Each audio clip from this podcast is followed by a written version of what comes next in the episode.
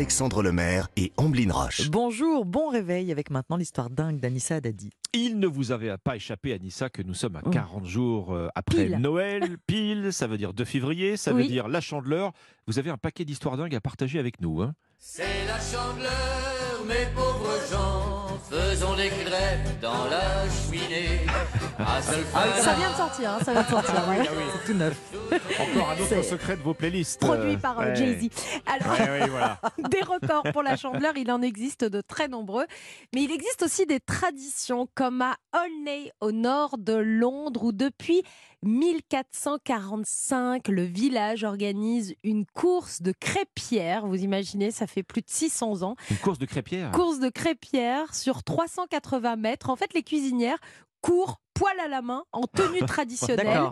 Alors, la règle du jeu, elle est assez simple. Il faut faire sauter la crêpe sur la ligne de départ, la récupérer dans la poêle, courir Courir. et refaire sauter la crêpe sur la ligne d'arrivée et que la crêpe tombe dans- évidemment dans, la poêle. Sinon, Ouais. c'est invalidé. Voilà. Combien, on arrive, combien arrive mangeable? Pas beaucoup, j'imagine. Ah, Pas beaucoup, et c'est surtout l'occasion de se réunir et de faire la fête autour de cette tradition de la chandeleur. En Australie, c'est un homme qui devient le recordman du nombre de crêpes réalisées en une heure. Vous en faites combien, vous, en une heure, Alexandre Oh, Omblin je Une sais heure pas. Je, je me souviens combien j'en mange, combien j'en fais. Je sais pas. combien on en mange Dans une dizaine, une quinzaine Ouais. Alors Bob, il en Ouais. a fait 559. Ouais, d'accord, voilà, d'accord. Fait inviter Bob à la la maison. minute, ça Faut inviter Bob à la maison, il est très efficace. Oui, voilà, c'est ça.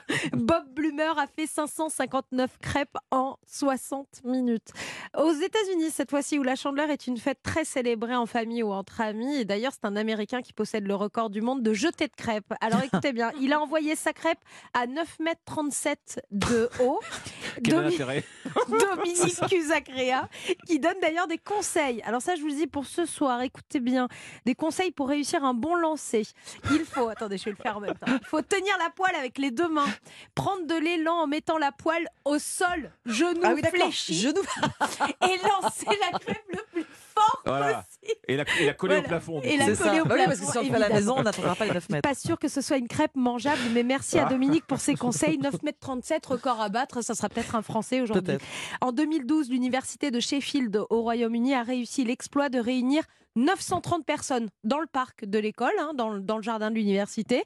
Ils avaient tous euh, une poêle et une crêpe à la main. Le challenge, faire sauter sa crêpe en même temps que les autres. Ah, Sur 930 personnes, 890 ont réussi. c'est pas Pas mal. 40 boulets, quoi. Il y a c'est 40 ça, boulets qui, qui ont gâché le C'est défi. ça. Ouais. C'est Mais ça. bon, Et qui ont gâché la photo, du coup. et qui ont gâché la photo. 890 personnes ont réussi vraiment à faire sortir, sauter leur crêpe en même temps. Ça laisse suffisamment de crêpes à partager. À plus Ah de bah 900 là- quand même. Ah ouais, là il y a Bon. un bon petit goûter à se faire après.